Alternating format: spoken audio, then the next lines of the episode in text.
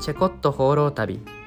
この番組は台湾留学で出会ったお酒好きな2人が別々の国でお酒を一杯飲み交わしながら海外での生活から生まれた生産性のある話をしていく番組です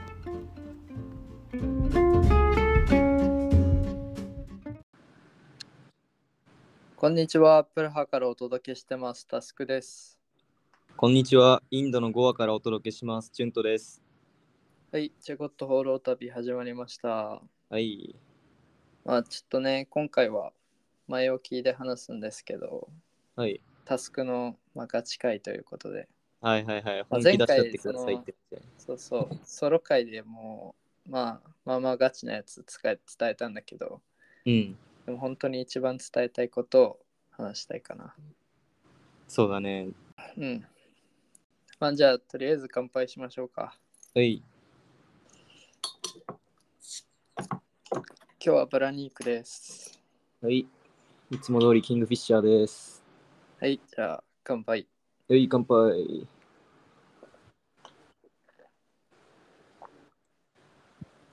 あいいえじゃあ近況報告いやー、ちょっとね、僕、今週はかなり濃い1週間というか、まあ、実際お、濃かったのは1週間じゃなくて1日っていうか、うん半日だったんだけど、うん実はあのその、えっと、出国許可証を取るためにうなんんかそのあの外国人事務所みたいなところからあのホテルの近くの警察2軒回ってなんか資料を作成してきてくださいって言われたんだよねおおだからうわーマジかと思いつつも、うんとりあえず、えっと、マプサポリスステーションっていうところとアンジュナポリスステーションってところに行ってきたんですね、もうちょっと実名出しちゃうんですけどポリスステーションの名前、マプサポリスステーションっていう方が比較的ちょっと大きめの警察署で、ーうんうんでまあそこは普通に行ってでまあ資料を作成してもらってで終わってでその日のうちに、えーっとアンジュナポリスステーションの方も行っちゃおうってことであのうんそのまま直接行ったんだけど、そしたら担当の人がいないから2日後に来てくださいみたいな感じで言われたの、はいはそのアンジュナの方、うまんあ、その日土曜日だったからしょうがないなと思ってうでん捕まって行ったら、月曜日にまた顔出しに行ったらなんか今日もいないとか言い出しておおでいつ来るのって聞いたら最初水曜日って言ってたのにだんだん木曜日とか金曜日とか話してるうちにだんだん変わってきてもう拉致開かねえなと思ってもう電話番号ちょうだいって言ったのその担当の人に、うんそしたらまあ、はいっつってた電話番号書いてもらってうんで僕今その外でインターネット使えないんですよ SIM カード切れててだかおーら、はい、そのホテルまで帰ってその番号を追加して WhatsApp で追加してで話しようと思ったらその電話番号ありませんって言われて、うんなんだよとま思あ、って。 WhatsApp に登録してないってことね。そうそうそう。え WhatsApp に登録しないっていうか多分電話番号がないみたいな感じ。えそもそも変な番号を教えられたのかなと思って。だからもうそのまま帰ってすぐだったけどホテル戻ってすぐだけどまたうんアンジュナポリスステーションの方に向かって、で話したらなんかその話してる警察官もだるそうに「あーっつって「お前いくら払える?」とか言い出してえまあ言ってしまえば賄賂ですね。 はいはい。でしょうがねえな1000ルピーだからまあ1600円ぐらいかいやみたいな。そそんとなもころんで。いやーこの積み重ねが痛いんだよもう正直。 まあまあまあ。そう。で、もうしょうがねえなっつって、パッと払って、そしたらなんか違う人紹介してもらって、はいはい。で、まあその人に資料を作成してもらって、うん。で、ホテル帰ってきたの。うん。 そしたら、ホテルのオーナーに電話があって、おおっつって、そこの日本人みたいな。うんうん警察署から電話来たぞ、お前すぐ行ってこいって言われて、もうその日うん3度目ですよ。めんどくせえと思って、なんだなんだと思って行ってみたんですね。うん。そしたら、なんか、そのさっきさ、あの書類か、書類を作ってもらった人うがん電話してて、その電話相手がどうやら、なんか所長だったのかな、そのアンジュナポリスステーションのうん。 所長かなんかで、あいつって、なんかいきなり電話を渡されて、なんだなんだって話して、まあ、お前は何しに来たんだって言うから、一通り、ああ、こういうことでして、あのオーバーステイしちゃってて、で、その、出国許可証を取るために今いろいろやってんですよって、それで今資料が必要なんですねって話したら、お前にはそれは作ってやらんみたいなことを言い出して、なんでよ。いやー、もう、なんかね、賄賂安いからじゃん。まあ多分結局はそうお金なんだよね。そこそこに落ち着くんだけど、お前はオーバーステイした自分が悪い。だから私はそんな仕事はやらないとか言ってきて、い いや、やいやいやって、これ、その FRRO っていうその外国人事務所、あなたたちインド政府の直轄の外国人事務所が正規にあの作った手順ですよって、そういうふうに説明しても知らない、それは政府が言ってることなら私は私の仕事をするとか、もうむちゃくちゃなことを言い出して。で、お前はこのまま今から、あの牢屋に入れてやるみたいな、まあ、恐喝というか、脅しみたいなのが始まりまして、やば。もうパニックですね。ええー、うんこれ僕、このまま今捕まったら、あの、まあ、オーバーステイしたのは自分が悪いけれども、どっちかって言ったら理不尽で捕まるわけですよ。まあまあまあまでもまあこうインドとか、まあ、そういう国とかってよくあるんだけど、理不尽で捕まっても、そのやっぱ警察とかの期限次第で懲役が1年ついたりとか2年ついたりとか、そういうこともあるわけですよね。あ。やばいね。それはまずいと思って、うん。散々ネゴシエーションっていうか、なんだ、あのいろいろうん。話したら、まあ、とりあえず、えっと、罰金がいくらだったかな、1万ルピーか、1万ルピーちょっとか、うんとかで話がついたから、まあ、それを支払って、とりあえず資料作成をしてもらったんですけど、うん。とりあえず、その、なんだ、牢屋に入れるだとか、罰金がいくらだとか、結構、そこまで詰められるのが初めての経験だったから、まあ今、それは一昨日の話、も2日ぐらい経ってるんですけど、いまだにちょっと渋いですね。あのあんまり気分が良くないです。えーえ、でもそれってさ、もう、その1万ルピー払ったらもう、完結する話もう。と思うじゃん。ここでうまくいかないのがインドなんですよ。ははは資料を作成してもらって、その警察が資料を事務所の方に送ってくれるんだけど、それも多分すぐ送るわけじゃないんだろうなと思う。あ本当だったら今日ぐらいにもうメールが届いておかしくないはずなんだけど、今日もまだメール今のところ届いてないっていうことは、あ。うん何やらノロノロノロノロ仕事してんだが、それとも俺がまたその警察に早く送ってくださいよって言いに来るの待ってんのか、また賄賂を取るために。わかんないですけど、もう本当に発展途上国だなって思います、ね。インドやべえ。 いやー、そうですね。だからあんまり気分はよろしくないです、今。なるほどね。はい。まあ、うまくいくといいね。そうですね。タスクはどうだっまあ、俺の近況報告というと、まあ、プラハは、まあ、順都と違って、まあ、平和なわけですわ。た平和ですかうん、まあ、桜が咲き始めてね、うわちょっと散りー、始めてるんだけど、早いね。まあ、結構桜咲いてるんだよね、プラハうー。ん。うん、で、なんか、インスタのストーリーでもちょっとシェアしたんだけど、うんリンゴの木ってのも咲いてて、うん。リンゴの花も咲いてて、リンゴの花が結構綺麗で、真っ白のお花がすごいいい匂いするんですよ。えー、うん。それでなんかちょいちょい花見をしつつ、優雅に過ごしており ます。いやー、いいなー。俺も桜愛見的たいだね。ねうんあとあれだね、あの、飛行機取りました。台湾行きの。ついにうん。そうそギう。リ5シャ。月30日なんで、そう、ギリシャから、ギリシャでちょっと遊んでから台湾帰ります。いいね待っててねみんなー。まという感じですはあ、楽しそうだいな。はい、まあ、じゃあつぶやきのコーナー入ってきますかはい。じゃあつぶやきのコーナー俺から行くんですけど、はい。まあ、ちょっと前の話になってしまうんですが今月21日に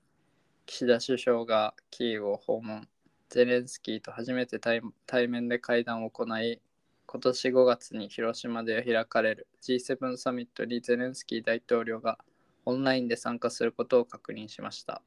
ありましたね。うん、ということでね、岸田首相がね、ちょっと最近頑張ってるんですよっていう話をちょっとしたくて、はい。そう、あんまりね、俺、岸田総理就任からね、いいイメージなかったんだけど、うん。まあ、その、それに伴って、まあ、支持率もすごい下がってたんだけど、最近なんか外交めっちゃ頑張ってて、うん。インドのモディ首相とも会ったり、うんゼ。レンスキーに会って G7 に向けてね、そういう準備を進めてるっていうのもあって、岸田総理ちょっと頑張ってるなって、なんか最近いいイメージに変わってきた。うん。しゃもじとかね。うん、でなん、なんでこんなに頑張ってるかっつったら、多分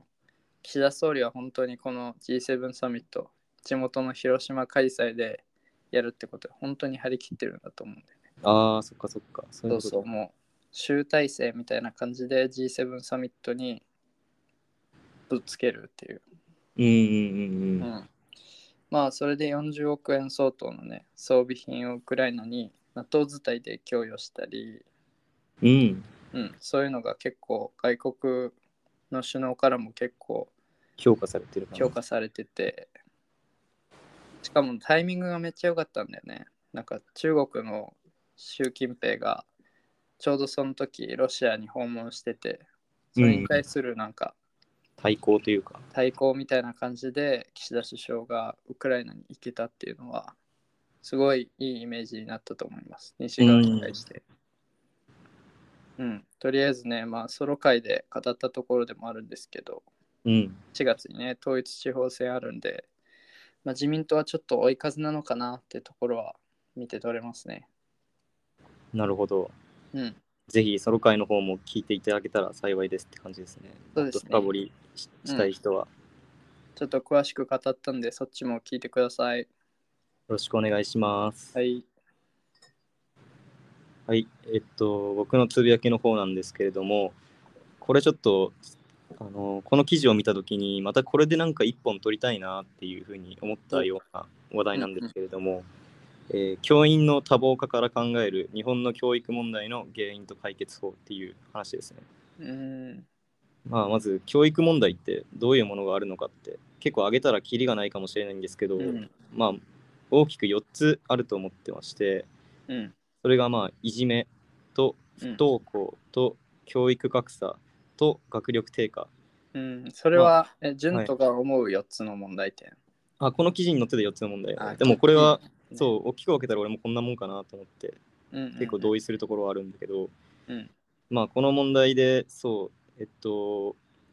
教育問題の根源はなんか教員の多忙化にあるってことが書かれてたんだよね。うん。で教員がえっと教員の多忙化って具体的にどういうことなのかっていうとえっと原因の一つに仕事の多さがあるあとそれプラス、えっと教員の質が低下しているおなおかつ、えっと、教員が不足しているーっていうことがん挙げられるらしいんだよね、なるほどね。まあ、教員が減減ってるのと質が下がってるのは、ちょっと関連する。そうだね問題だったそねうここ2つ結構関連してると思うんだけど、うんやっぱりなんか優秀な人材が教育をあ教員を目指さなくなったっていうのいうのがやっぱ最近の大きな問題として取り上げられてて、うんうん、でなおかつやっぱりもうそのちょっと勤務時間が長いだとかはい、白給だったりだとかそういうところで、えっと、今のその若者たちが教員を目指す人がすすごい少なくなっているうんだか。らこれをまあどうやって解決するかっていうところについてこの記事はいろいろ書いてあるんだけれども、まうあ、んその一つに、えっと、教員に正当な評価を下すっていうことが挙げられてて、うんまあそのいろいろ部活とかの面倒を見てるっていうのも教員がやったりしてるじゃん小あ小学う校ん中学校とか。でその働きに見合った給料が払われてないっていうのが問題だからこそその教員に対してちゃんと働いたら働いた分だけ払うとかうんうんそういういい働きをしてる教員にはそれに見合ったリターンを返すみたいなことから始めて、まあもう一つあるのが社会との連携だったりとかさまざまな専門職と協力することによってもう教育の質からまた上げていくことでその教員のやることが増えていったりして、えっとうん。まあ、多くの人が教員を志望してくれることになるんじゃないかなとかまた免許更新制の廃止とかもこの教員うん、えっと、免許の更新制っていうのも、まあ、教員から見てもなんかおかしいところがちょっとあったりするような話もあるっていうから、うん。まあ、ぜひいつになるかわかんないけどこの辺についてもう一回議論できればなって思います。いいですね。はい、まあ、ちょっとね、俺もそこ、なんか教員の内部事情みたいなとこは全然詳しくないんで、そのうんう辺ん、ちょっとわかんないんですけど、うん、調べて一回語りましょうか。そうですねちょうどなんか同級生が、その来月からかうあんの。高校の同級生とかが教員として働き始めたりするっていうのがあって自分的にも結構タイムリーな話題だなと思ってるから、じゃあまあゲストに呼んでくださいよ。あそうだねありかもしれない、うんちょっと声かけてみるねうん。いいと思うんそれでは本題はいお願いしますう。メインに入っていくんですが、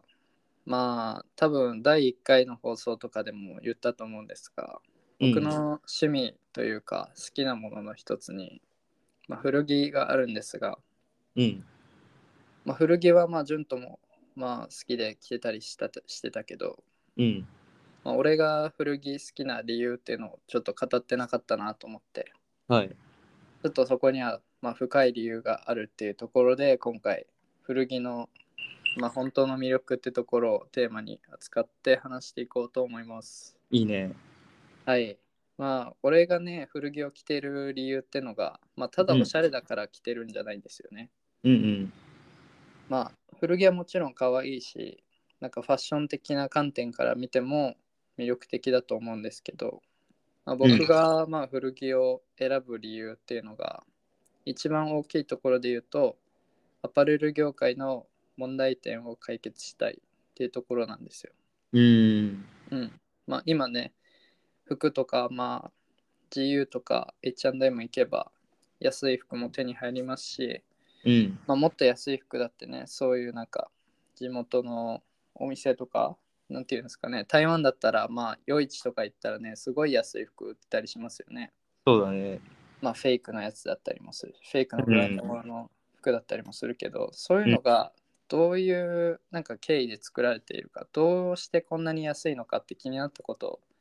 ある人ってどのぐらいいますかね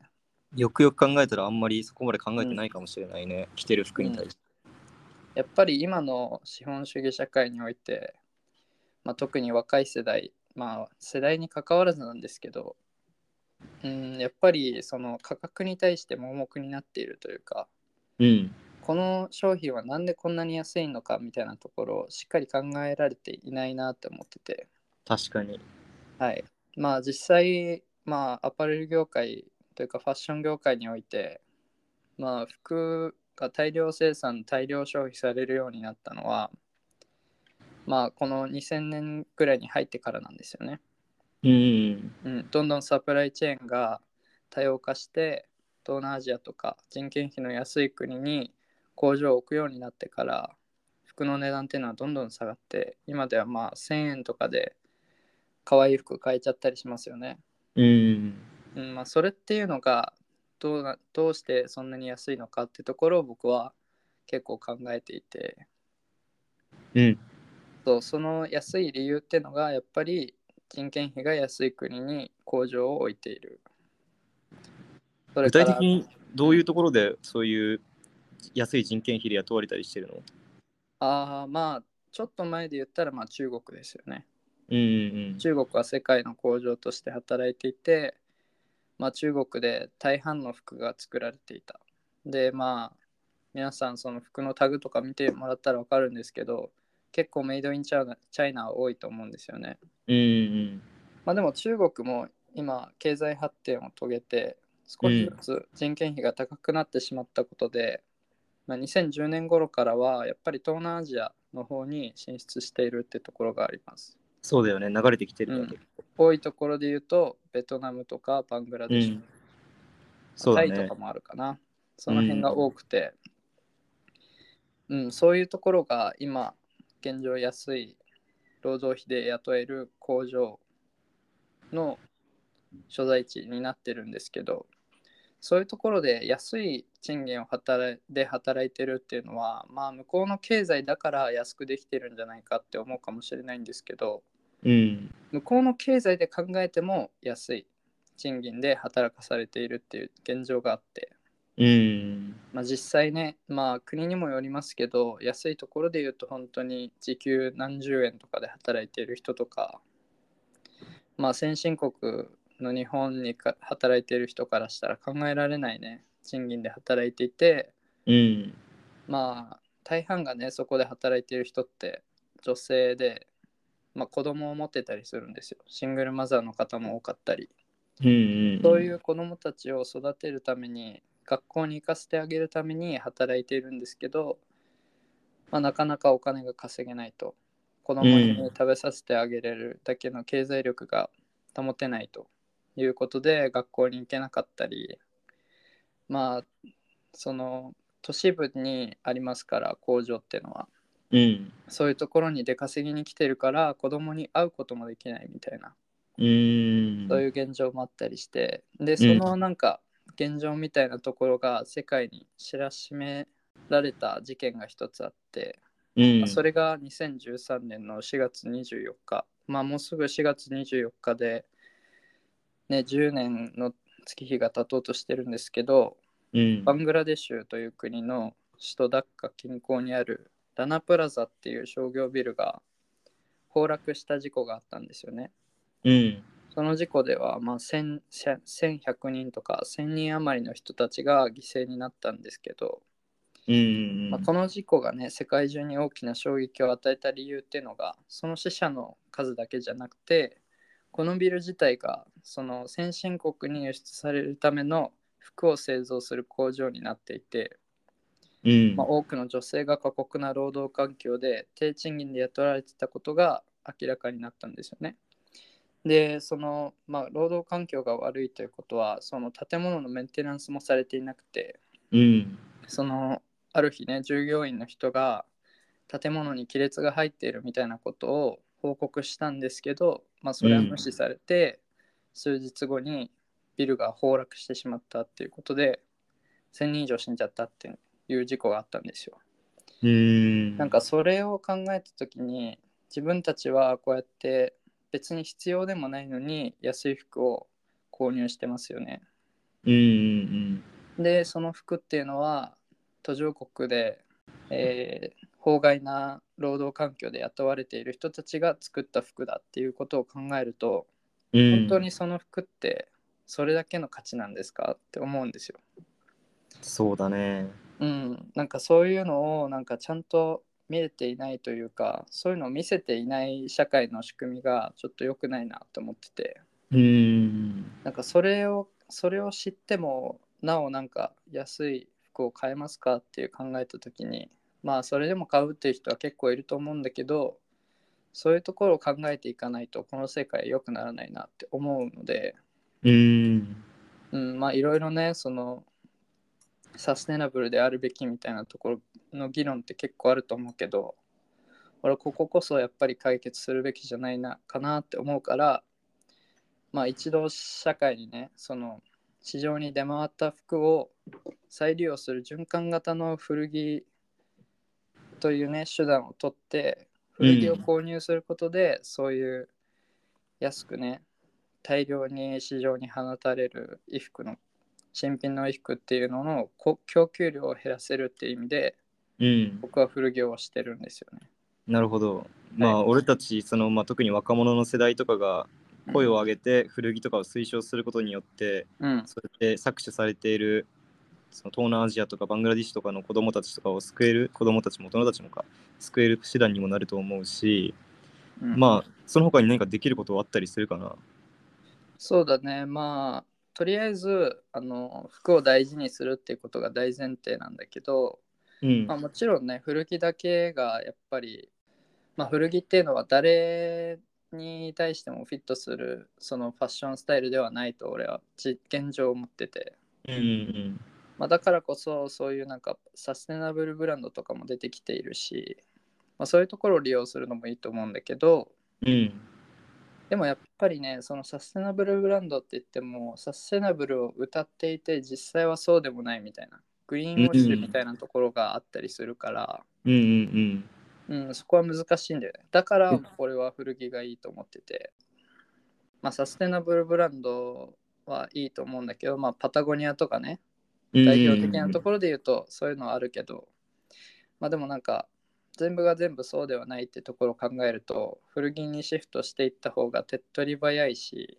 うん知識を持たなくてもそういったところに配慮できるっていう意味でなんかもうちょっと世の中にフィットしやすいんじゃないかなと思ってます古着は。なるほどうん、だってそのサステナブルに気をつけるって言ってもまあ俺みたいな人が全員じゃないと思うしこれを聞いた上でもやっぱり安い服がいいみたいなことを考える人いると思うからまあその情報量みたいなところもね十分にあるわけじゃないしって考えるとやっぱり古着の方がいいんじゃないかなって思ってます俺は。なるほど、うんままあでもなんかさ聞いた話だとその古着とかをさ例えば、まあ、どっかの某大きな企業とかが、みんなが使わなくなった服を集めてうんそれを例えばアフリカの発展途上国とかにうん輸出して、みんなに分けるみたいなそういうあこイベントとれもやねったすりごするいじ問題になってるんだよ。うんううんんアフリカのところに支援として服を、まあ、寄付として送るみたいなところで聞こえはいいんだけどそれが大量に受け入れられることによってアフリカとかそういう途上国における服飾産業みたいなところが打撃を受けて結局そ,、うんそこでの雇用が生まれなくなってしまったりで逆にその寄付された服が多すぎてそれが結局ゴミになってしまってそこで燃やされるみたいな。まあ、アなフるリほカどに寄付するっていうことでさちょっと聞こえがいいように感じて、まあ、企業っていうのは寄付するっていうことでさまあなんか認知度を上げるというかその評価を上げられるわけじゃん。うんうんけど実際これって日本で処理しきれなくなった服とか、まあ、日本だけじゃないけどと先進国で処理しきれない服を途上国に任せてしまっているっていううんうんなんかいいことをしているようで本当は悪いことをしているっていう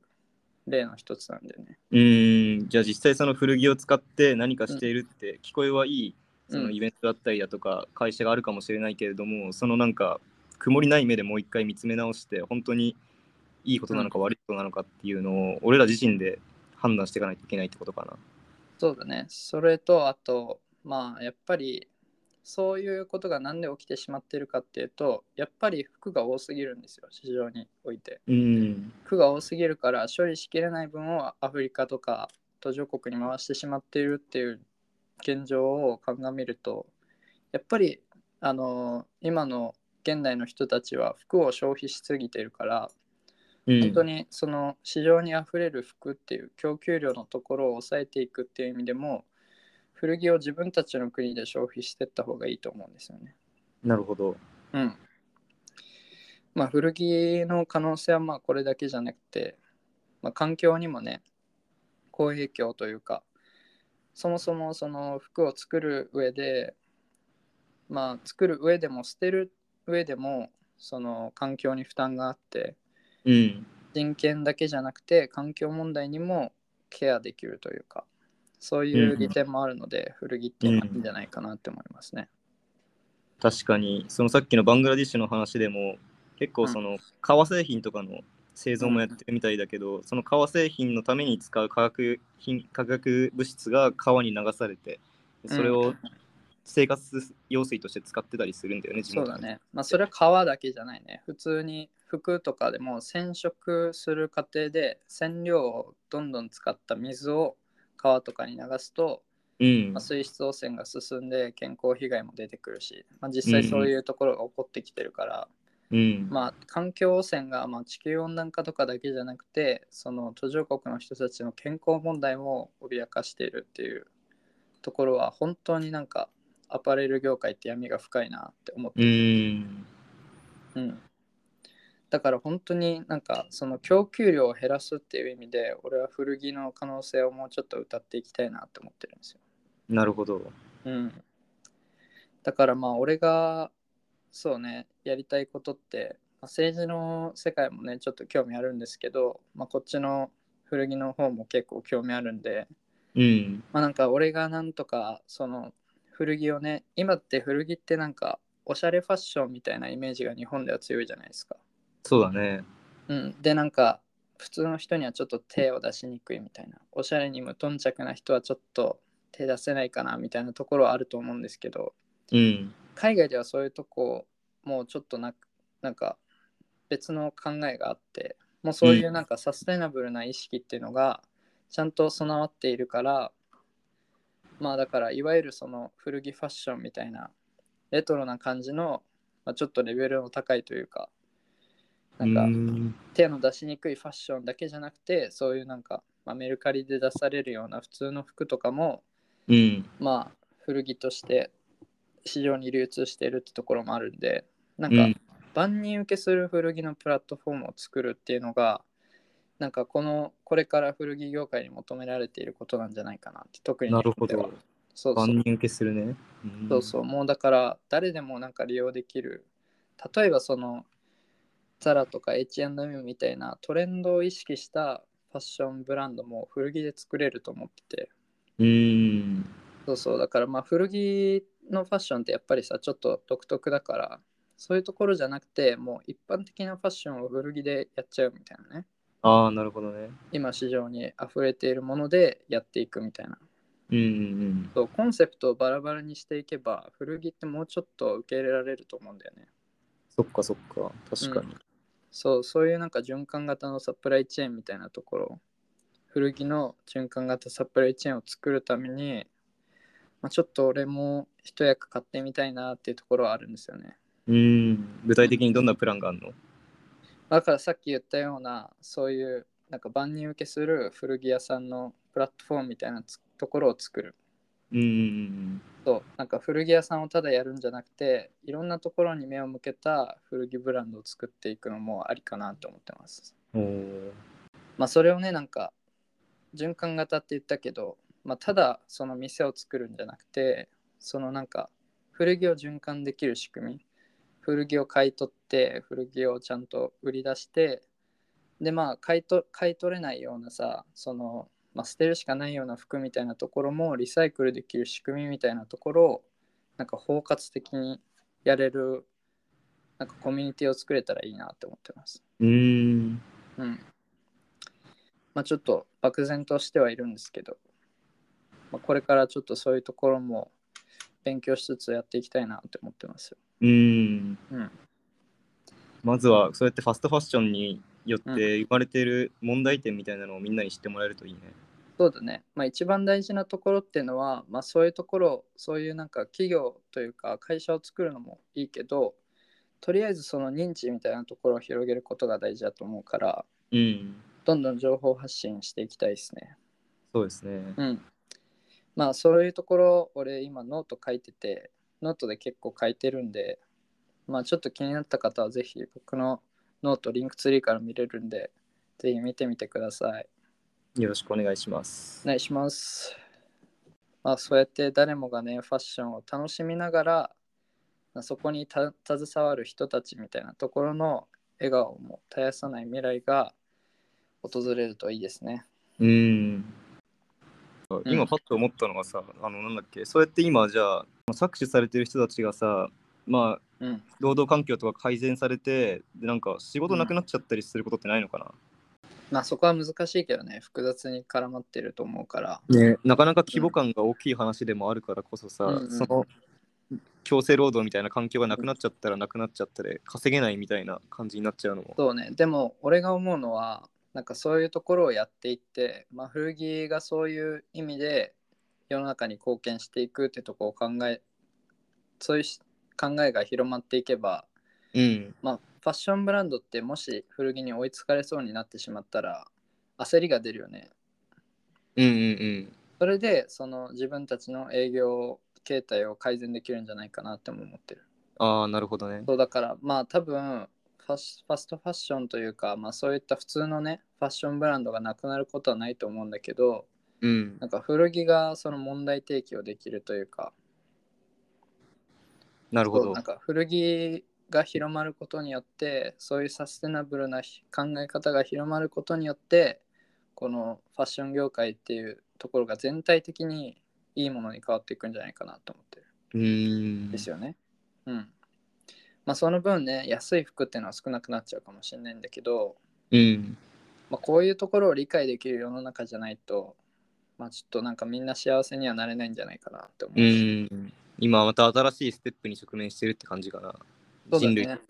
うん。うんまあ。そういうところもなんかテクノロジーを織り交ぜつつ、ちゃんとやっていければいいんじゃないかな。そしたなるら、まあ、労働者の賃金とか、労働環境も守りつつ、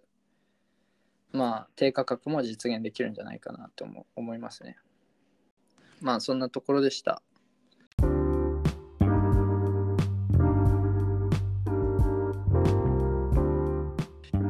はい、じゃあ今回は、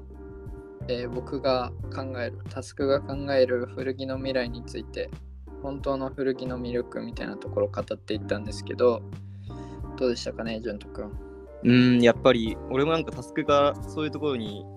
ついて詳しく研究するまでは、そんなに問題点ばかりがあるものだと思ってなかったからうん、多分これ聞いてる人でもそんな問題点があったのってこれを聞いた時初めて知った人も多いと思っててそうね。でさっきも言ったけど第一関門としてみんなが知ることが大事だと思うからうんうん。知った人から多くいろんな人にシェアしてって問題解決に向けた策を一緒に考えていこうっていう流れができたらいいなと思います。そうですね。なんか、これを聞いてくださった方も、まあ、もし共感してくださったら、その辺の意見みたいなところもね、募集してるんで、まあ、直接コンタクト取るなり、お便り受付でね、お便り書いてくれてもいいですし、うん、まあ、ちょっと議論していきましょう、こういうところは。僕は、ねうんそういうなんか、街を歩いてて、なんか、服のセールみたいなところをやってるのを見ると、本当に心が痛くなるんで、うん、ちょっとあんあんまりそのセールの文字にね、おだれされないように、一度なんか、え、これなんで安いんだみたいなところを立ち止まって考えるようにしてみてください。うん、そうだね。はい。はい、今回も最後までお聞きいただきありがとうございました。僕たちの海外生活に興味を持ってくださった方はぜひ概要欄にあるリンクツリーから SNS のフォローもよろしくお願いします。それから公式のインスタアカウントも開設したのでフォローお願いします。えー、チェコットフォロー旅ではお便りも随時募集しています。僕たちの海外生活や番組へのご感想など気になったことは何でも概要欄のリンクからどしどしお寄せください。ではまた来週お会いしましょう。チェアはバイバイ。ーい。